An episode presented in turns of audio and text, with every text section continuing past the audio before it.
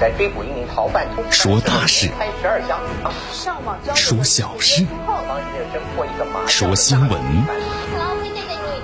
每天早八点，江南说新闻，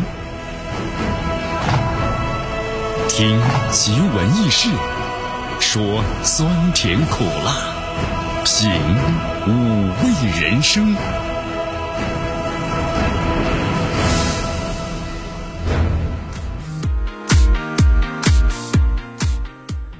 朋友们，你们好，欢迎大家来到江南为大家所带来的江南说新闻。好，以下时间呢，欢迎大家继续锁定 FM 九十六点七，继续关注我们的节目。今天温度啊升高了啊，天气呢是晴，最高温度二十二度，最低温度呢十二度，所以感觉呢，哎呀，江南这个怕冷的人都有点感觉有点发热了啊。江南穿的是羽绒服吧？穿的羽绒服的姐妹啊，一件大衣。好，大家根据自己的体质情况啊，今天天气呢是多云转晴。今天一大早呢，这明媚的阳光已经露出了笑脸啊。北风二级，空气指数呢良六十二。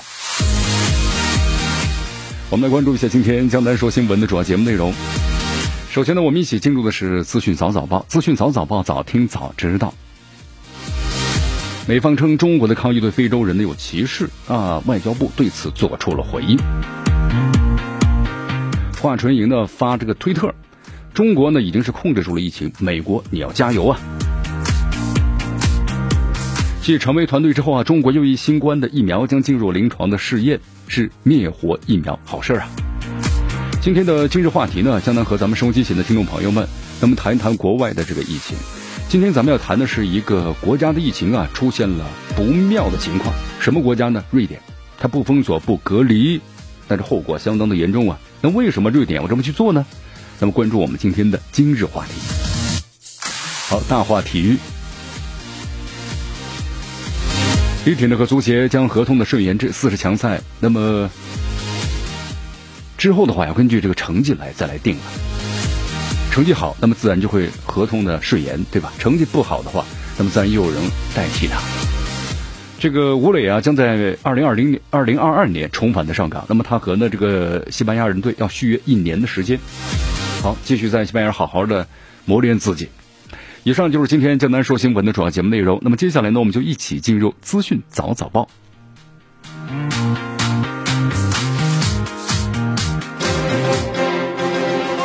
时政要闻、简讯汇集、热点评说、资讯。早早报，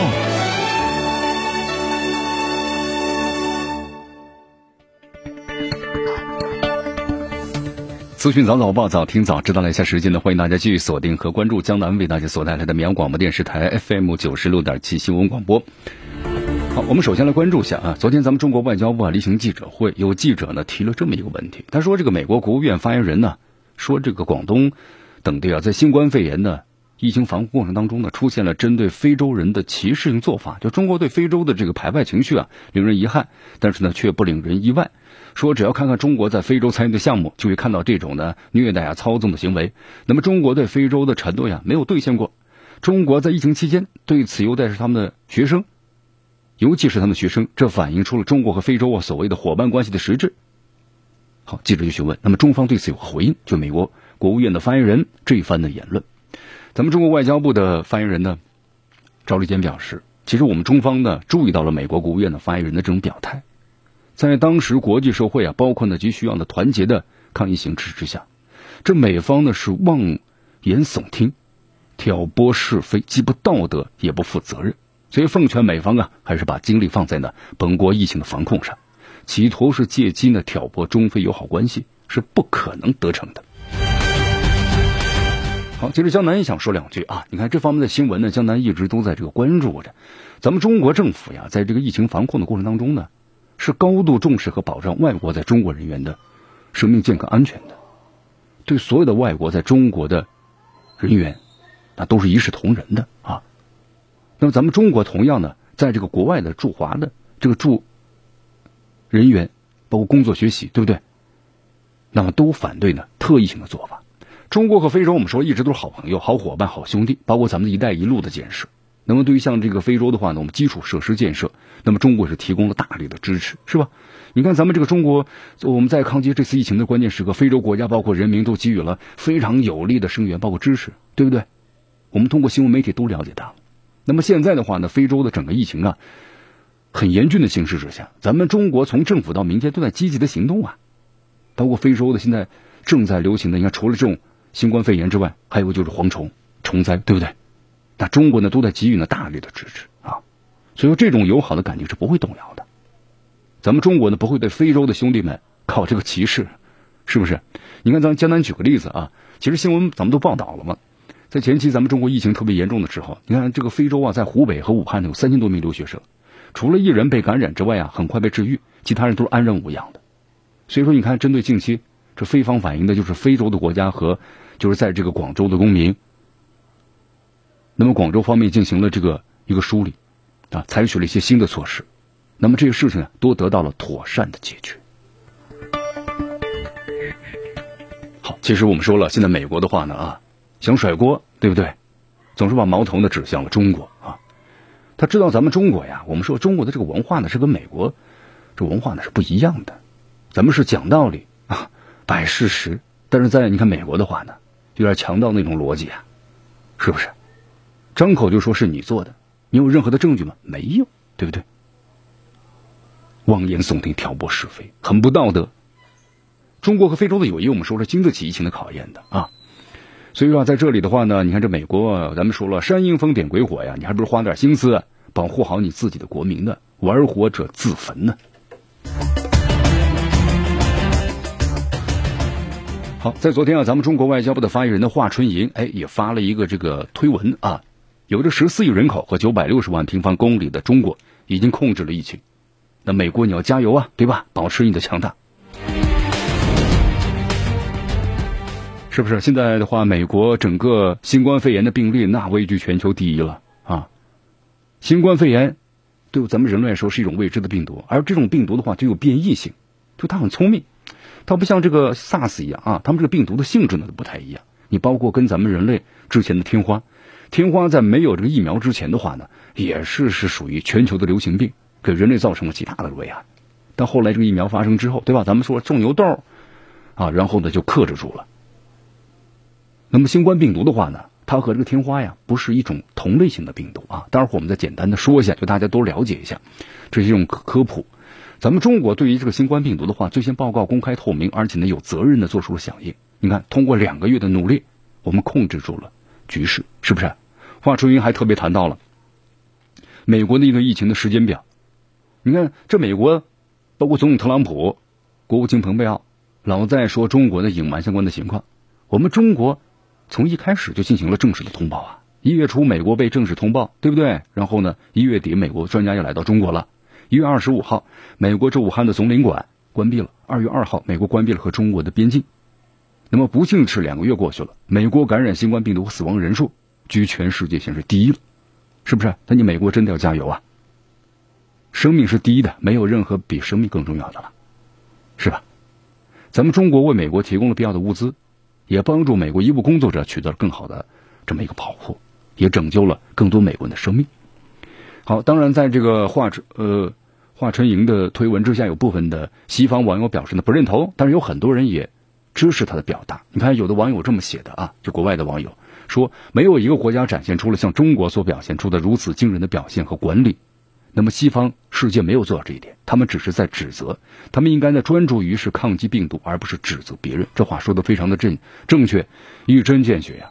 那么中国确认一种未知的病毒，并在一月五号发布了病毒的基因的组序图，在二十号的时候呢，百分之百确认病毒可以人传人，同时呢，对仅仅出现了单一症状的人进行了检测。此后的美国呢，应对的是一种已知的病毒，但拒绝对出现了所有症状的人进行检测，同时指责中国，那这是不道德的行为。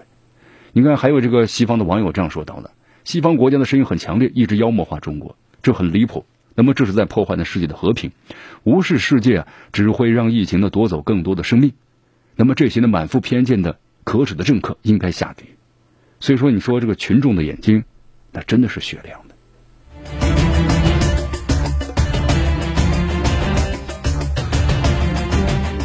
所以说，这个美国呀，应该是把精力呢放在抗击新冠病毒的整个的疫情上，对吧？而不是呢一天到晚在这打狗水仗。呃，告诉大家一个好消息啊，目前的话呢，有两家疫苗进入临床试验阶段了，一家是美国生物公司研发的这个 mRNA 的疫苗，那么另外一个就是咱们中国工程院的院士啊陈伟领衔的科研团队研制出的重组的新型冠状病毒2019 COV 疫苗。那目前的话呢，已经进入这个临床的试验阶段，这是一个好事儿啊。呃，同时还有个好消息，就中国的又一款新冠疫苗也要进入临床试验了，这是由咱们这个国药集团呢，中国生物。武汉生物制品有限公司那么所研发的新型冠状病毒 COVID- 杠九灭活疫苗。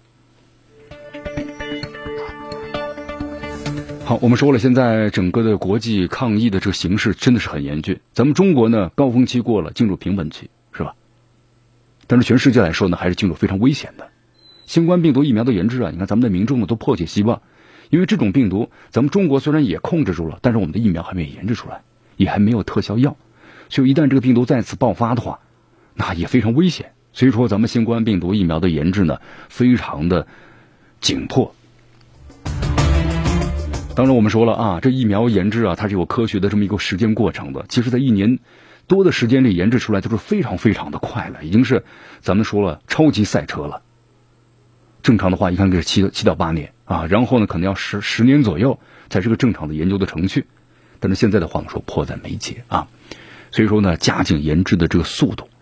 你看，为大家介绍一下啊，就刚才我们说了，为什么天花呢？好像和咱们这个新冠病毒呢不太一样。这个天花呀，用咱们的科学角度讲，它是属于呢 DNA 的这种病毒。从发现到现在啊，它没有变异过。就从发现到现在，它这个整个病毒它是很稳定的。但是咱们这次新型的冠状病毒啊，它是 RNA 的病毒，它非常变异。它变异到一定程度呢，比如咱们现在研制出了这个疫苗，但是可能过了多少年之后。这个新冠病毒就变异了，那么咱们之前的疫苗呢，就完全的失效了啊。所以说这个病毒的话，我们说它就像人工智能的感觉一样，很聪明。像这种病毒，那人类一直要和它不断的战斗着呀。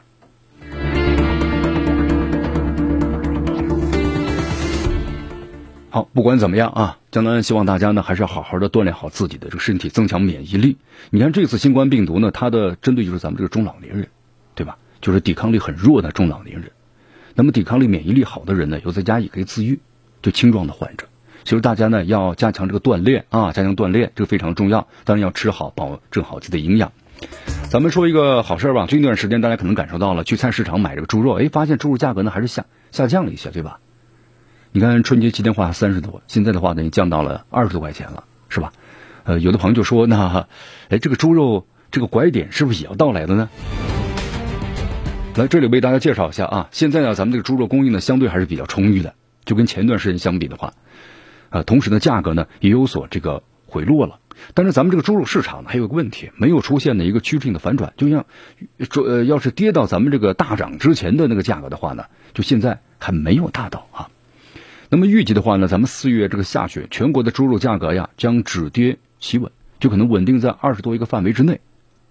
那么再往后的话，可能要到今年的下半年。那么全国猪肉价格，现在了解就是为什么这段时间持续这个下降了？因为相对于咱们需求啊，当前猪肉供应呢很充沛，因为现在咱们这个屠宰量呢是增加了啊，屠宰量增加了，但是有一个问题，就屠宰量增加之后的话呀，咱们猪肉价格呢下跌，所以存栏补栏数啊又减少了，就会影响。你看咱们这个养猪户呢，其实又很有这市场经验了，以前咱们就是市场价格弱的时候啊。那可能就大家损伤了大家养猪的积极性，所以猪肉量呢供应很少。那么到突然价格呢一跌一涨起来的时候啊，又一哄而上，一哄而上结果又是呢价格呢狂跌下来。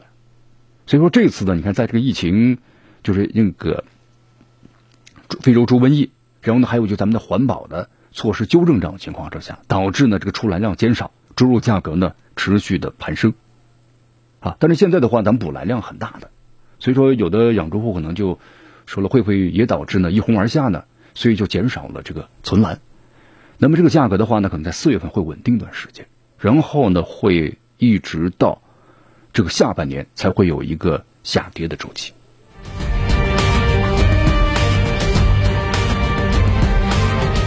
好，这里为大家介绍一下啊，春季呢是补栏的高峰，这养殖端呢出栏那么节奏会将会减缓，所以现在这个节节这几个月呢，我们叫的是过渡期。那么可能再往后的话，逐渐逐渐的会复苏了啊。然后呢，这个价格就这段时间呢，可能先止跌反弹，然后再往后的话呢，随着下一批出来，那么可能价格呢又会出现下跌的情况。好，这里是江南的为大家所带来的资讯早早报，资讯早早报，早听早知道，来继续锁定 FM 九十五点七，继续关注我们的节目。迎着晨光，看漫天朝霞，好的心情，好听的新闻，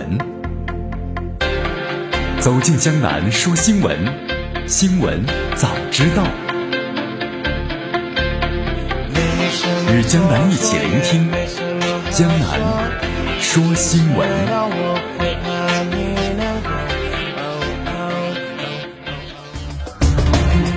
好，继续回到江南为大家所带来的资讯早早报，资讯早早报，早听早知道了。咱们关注一下，对大家非常关注的社会热点的这个案子啊，鲍某某涉嫌的性侵一案。那么最新消息，最高人民检察院、公安部已经派出了联合督导组呢，赶赴了山东，那么对这个案子呢办理工作进行了督导。你看这个案子的话，咱们全社会呢对李星星这个案子，就这个小女孩，对吧？投入高度的关注啊，这媒体一直在追踪报道，你看这个案子的话呢，其实我们说了，当全国都关注他的时候啊，其实我们心里头有点担忧啊，这对这个被害的女孩又是一次这个伤害啊。那么各种的关注，包括各种的有正规的报道，对吧？也有这个八卦媒体的扒这个小新闻。其实现在这个女孩呢，李星星目前的状况非常不好，所遭受的创伤呢是非常大的。首先，你想啊，这种事情从我们的伦理道德来讲的话呢，是不愿意继续接受的。那么记者采访的时候，你愿意面对媒体来表达吗？不愿意，对吧？未成年的时候遭遇到这种待遇，有有有这种遭遇，持续数年之久啊！而且实施者还是一个和自己有亲密关系的人，那么至少这个人，这个鲍某是他一个监护人嘛，对吧？是他的养父，同时还，但是他又是个是李星星是个受害者。你看，就现在有这个媒体报道啊，说双方发生性行为时，李星星年满十四周岁了。而且报道从形上看是自愿的，但这是一个未成年人内心真心的表达的自愿吗？这个是值得探讨的一个问题啊！啊，咱们就是是不是不反抗，轻微的反抗，或者压根儿没反抗，让自愿去怎么理解？在二零一三年十月二十三号，咱们四百有的意见里有这么一个明确规定，就是说，如果行为人双方之间有特殊的一种关系，或者说被害人处于一种的孤立无援的境地，那么是不是能够被认定为是这个侵害的？那么在这个案子里头啊，你看双方呢都是事实的监护关系，对吧？这鲍某呢利用呢所谓的优势地位、监护人的身份，包括他年龄和阅历的优势，而李星星呢处于一个封闭的状态里。以上条件下实施性行为的话，那就构成了一种性侵害。其实这个案子里啊，有的朋友就在问，就说这个李星星的母亲怎么能够把女儿就这么放心的送给别人呢？他到底扮演着什么样的角色呢？对不对？不过话说回来了啊。这个母亲她到底有什么样的问题，有什么样的责任，她都可能要涉嫌违法犯罪了啊。那么她母亲可能所涉及到的一个问题，跟李星星对鲍某之间这个性侵的控诉，那么这是一个两件事情要分别对待。好，其实现在的话呀，咱们对这个李星星这个女孩子，其实都不应该去规责她了，不管她的什么状态呀，不管她的性格问题啊，都不应该去指责她，因为她就是一个孩子，十四岁，是不是？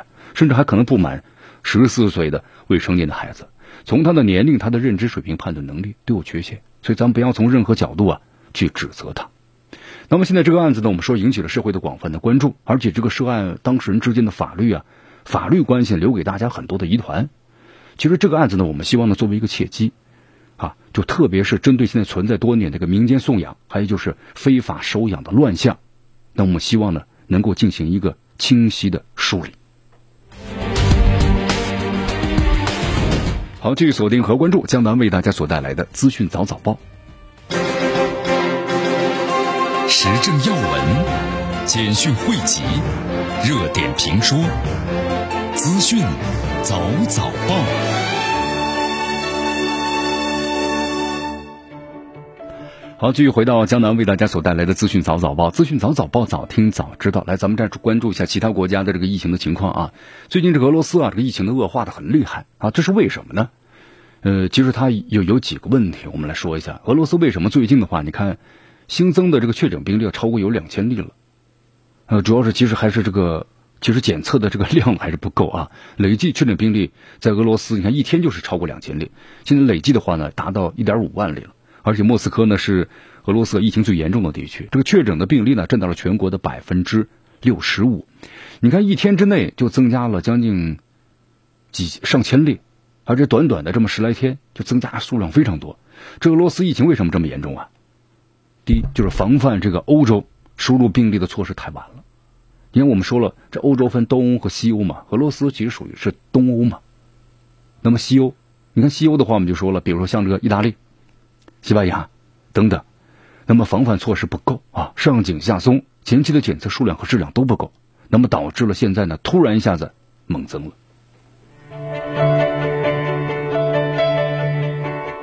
好，江南看了一下一组这个新闻的这个数据啊，其实从三月下旬开始的话呢，有这个一百万人从欧洲呢回到了俄罗斯。你看我们说了，回到之后的话呢，没有采取呢严格的隔离措施，那么就属于是携病毒进入了。这俄罗斯了，那你说这个对这俄罗斯后期能不能不有影响吗？而影响的后果是非常严重的，对不对？所以说的话，你看初期时啊，俄罗斯控制的还是挺好的。那么，但是在之后的话，从这个欧洲，就是外来输入者的话呢，在这一点上下手晚了。因为俄罗斯民众呢和欧洲各国呀都来往非常频繁。你看欧洲的这些国家，我们说疫情爆发的时候呢，俄罗斯在第一时间呢没有采取行动。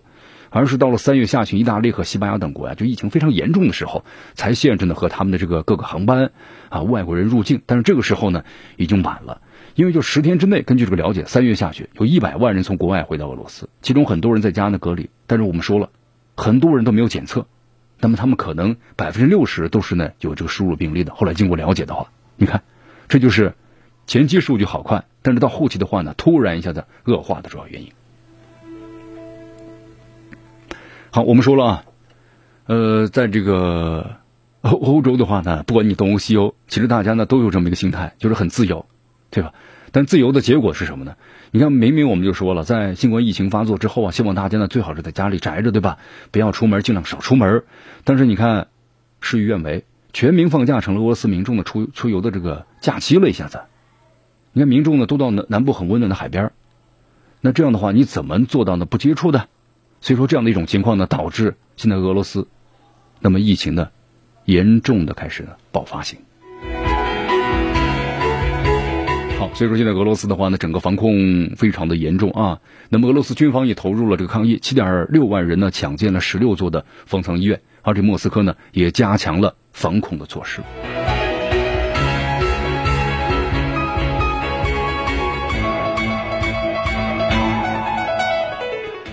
哎呀，你看这段时间的话呢，我们说了是这个欧洲的复活节嘛，但是现在的话呢，这个节日在欧洲本身就是非常的热闹，但是现在话由于疫情的缘故，变得非常的冷清了。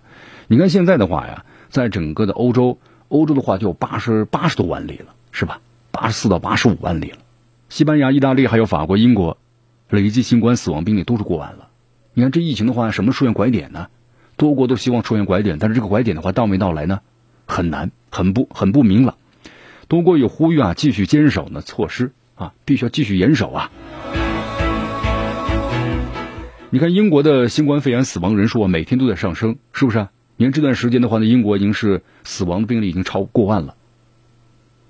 你看英国的首相这个呃政府首相政府的呃发言人也特别谈到说，约翰逊首相啊已经感染新冠病毒之后呢，现在出院了，但是呢，你看。状态非非常的不好，是不是？还需要呢康复。目前呢还不会回到那首相府呢进行这个工作。在意大利的话呢，确诊新冠病例超过是十五万了，死亡病例毕竟是两万。你看，那么在意大利的话，就住院的和需要重症监护的这个患者总数呢，也是在我们说了，呃，有下降的趋势了。但是整个的一个情况呢，还是比较严峻的。同时，虽然走缓啊，但是不能低估这个危险。那么西班牙呢？西班牙单日的病例。现在呢是继续下降，但是单日的新增死亡病例啊却出现了这个反弹。那么在瑞士的话呢，每十万人口当中有二百九十五人感染新冠病毒，这在欧洲的感染率呢是非常高的啊，每十万人中有十人因为新冠病毒的死亡。所以你看，这个瑞士的联邦主席索马鲁加在接受采访时，他特别谈到了，还不敢确定那么我们国家这个疫情是不是达到这个峰值了？所以说啊，在欧洲呢，我们说了一句话呀，继续坚守措施，对吧？千万先不要放松啊！一放松的话，可能疫情就会出现反弹的，保持警惕，先不要抱任何的乐观。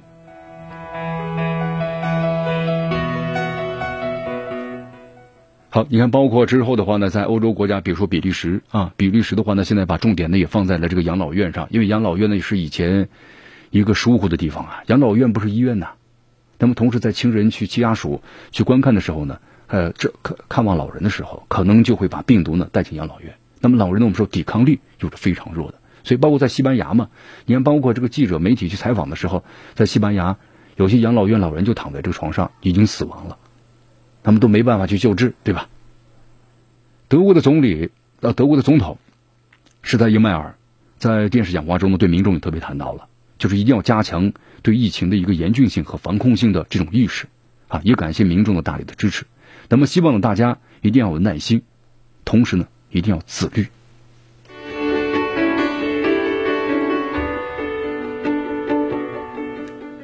好，英国首相鲍里斯·约翰逊呢，我们说一下啊。病情好转出院了，但是你看这个新闻照片的话呢，明显的这个状态啊，大不如以前了，对不对？好，约翰逊的话呢，现在也说了嘛，呃，暂时不予工作，那么同时呢，前往首相的官方的乡间乡乡间别墅啊，啊，切克斯庄园，然后呢是这个休养一段时间，先恢复一下。你看，咱们回顾呃回顾一下这个时间表，三月二十七号，英国首相约翰逊呢宣布自己呢是。新冠肺炎检测结果呈阳性，然后呢，在唐宁街自我隔离。四月五号的时候发高烧，病情恶化，送入了这个伦敦的圣托马斯医院啊，重症监护室待了三晚上，然后呢转入普通病房。出院之后呢，发了一段五分钟视频。这个五分钟视频的话呢，有一个一段感谢嘛，我们就不再多说了。其实你发现约翰逊现在这个状态呢，已经是不是特别好了？高烧之后的话呢，毕竟人也年纪也不小了，是吧？其实这段话呀，告诉这个英国的民众，还是要好好的爱护自己啊。呃，不要太自由散漫一些了，宅在家里头可能比任何的效果都要好。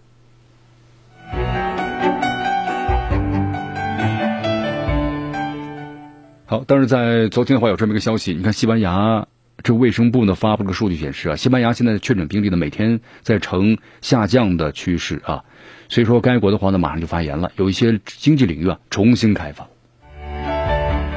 经济啊。你看，每个国家呢都把这经济还是放在了这个第一位，对不对？你不管是从美国还是从其他的国家来说，西方国家迟迟的对新冠肺炎呢没有采取重视的态度，采取相关的及时的果断的行动。那么，其实最重重要的端心，那么就是经济。但是呢，你看，这捡了一个想想先把西瓜捡着啊，这个结果，这芝麻呢要捡芝麻的时候呢，西瓜要掉了啊，是不是？那么对于这个，你看美国来说，美国特朗普引以为傲的、持续十多年的，一直都是这个牛市的股市，然后在新冠疫情到来之后呢，那完全的就崩塌了。所以说呀，你看在我们的节目当中，我们也特别谈到了，那就是你是要经济还是要要人命呢？对不对？就这么一个简单的问题。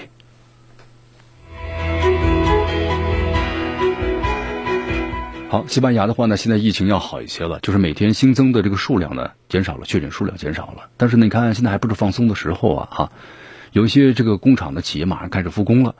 但是现在的话呢，在西班牙，你看也是遭到了一致的这个批评，就说呀，你们现在做好这个隔离工作了没有？那么一旦是工作了以后，人聚集在一起的话，那会不会发生这样的交叉的感染？所以是所以说呢，在这个西班牙，其实很更多人说的是，啊，应该是。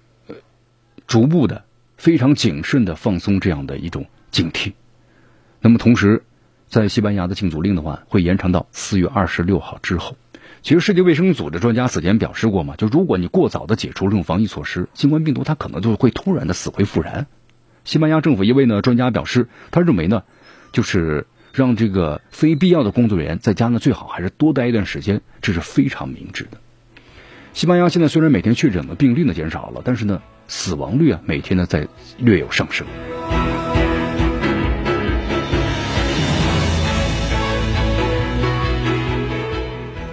好，我们再来到非洲啊。我们说非洲的话呢，现在你看面临着一个新冠肺炎疫情的威胁，同时呢，东非国家还有一个新的困扰，就是我们说的大规模的这个蝗虫的入侵。我们在节目当中也介绍过嘛，这次蝗虫的规模要是年初呢首次灾情的二十倍，非常厉害。而且经过呢刚刚这个产卵，你看孵化出来之后，数量非常庞大。根据这个媒体的报道说，新冠肺炎的疫情影响啊，很多东非国家呢连进口杀虫剂都困难重重了，没钱了。那么当地百姓呢，也因为居家令没办法驱虫。我们说这些蝗虫的话呢，它能把上百万人的口粮一天就给你吃完了。所以说这个蝗虫啊，比新冠病毒更具有毁灭性了，因为你人都没有吃的了。好，我们在去年也介绍过嘛，东非的国家非洲遭遇了七十年不遇的特大蝗虫，是不是？数月之后，我们说了这次呀，第二波蝗虫，你看数十亿只蝗虫啊，在索马里经过繁殖。它是这样的，下雨啊，下雨之后呢，它产卵，产卵之后呢，温度一高就孵化出来了。你看，数十亿只啊，在第一波之后呢，现在第二波来了，比上次多了有二十倍啊。所以说，在这个疫情面前，可能人们是忘记的是，忘记的是这个病毒，而可能谈论的是这个蝗蝗虫了。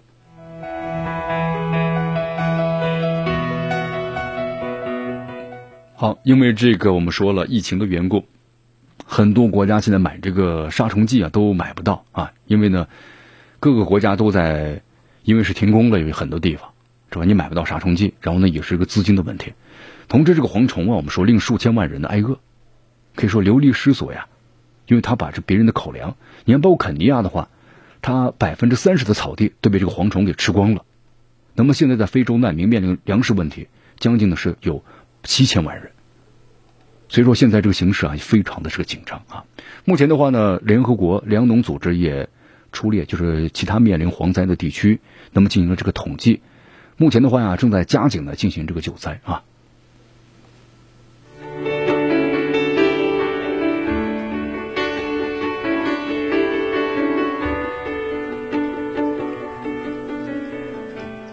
好，欢迎大家继续锁定和关注江南为大家所带来的资讯早早报，资讯早早报，早听早知道。呃，同时呢，关于现在石油啊，有一个最新的消息，什么最新的消息呢？就是从三月九号开启的石油价格大战，对吧？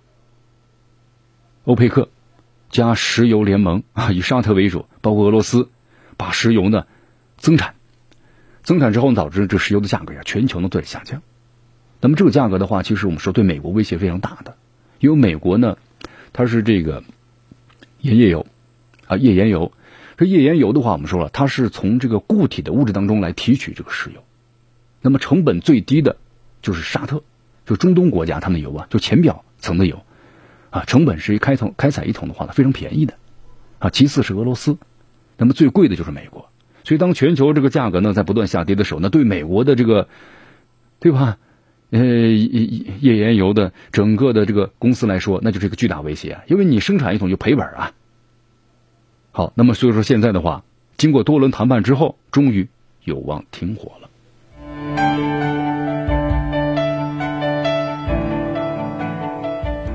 好，这段时间的话，其实呢，我们来看一下啊，像这个欧佩克石油联盟就宣布了，你看从这个呃今年一月份开始，那么减产是六六六百万头，然后呢到七月份减产的是八百万头啊，就越来越生产的就是。慢慢减产、减产、减产，让这个价格呢逐渐的上升起来。你看，此外就是美国、巴西和加拿大共同的减产的每日是三百七十万头，就全部都减产。因为我们说在以前的话呢，曾经有这么一个问题，对吧？这欧佩克的话呢，它是减产之后啊，它造成石油价格呢是猛涨。那么同时在以前的话呢，较低的石油价格为整个欧洲，特别西方国家的经济发展那提供了巨大的助力。使用廉价的石油啊。但是后来欧佩克成立之后，沙特就发现可以用石油呢打这个石油战，它能控制全球的整个的一个经济，特别应对美国的一些压力啊。所以打了几次之后呢，效果呢还是非常不错的啊。那么这次的话呢，也是针对这个价格的问题，对吧？我是增产，不是减产。那么减产的话，不是说减少我的市场，对吧？你减产有个问题，你会减少你的市场的。那么增产的话呢，不会减少你的市场，但是会用极低的成本去打压这个对手。当然说了，我们说这个打压的话呢，不是一味经营下去的啊。它是到一定程度之后呢，取得一定效果之后，那必然就会和谈，是吧？好，根据最新的消息啊，那么这项减产协议啊，达成了。那么达成之后的话，国际油价呢肯定会要持续上升。你看美国的油价呢净涨了百分之五啊，呃，同时呢，国内最近的话一段时间呢是全线呢出现了一个大涨。这个消息出来以后，整个的国内的能源化的这个期货开盘全线是大涨了。那么同时，一些专家呢也表示，虽然呢近期近期啊需求这个塌陷是非常严重的，但是疫情的形势啊不明朗，所以减产的数量和规模是空前的。那么它呢是贵在信心。好，以上就是今天的资讯早早报的全部内容啊。那么接下来我们就一起进入今日话题。呃，今日话题的话呢，今天呢我们来到这个瑞典，瑞典呢就采取了不封锁和不隔离的措施。那么瑞典现在情况怎么样呢？其实三个字，不妙了。好，具体原因是什么呢？关注我们今天的今日话题，为大家详细解析。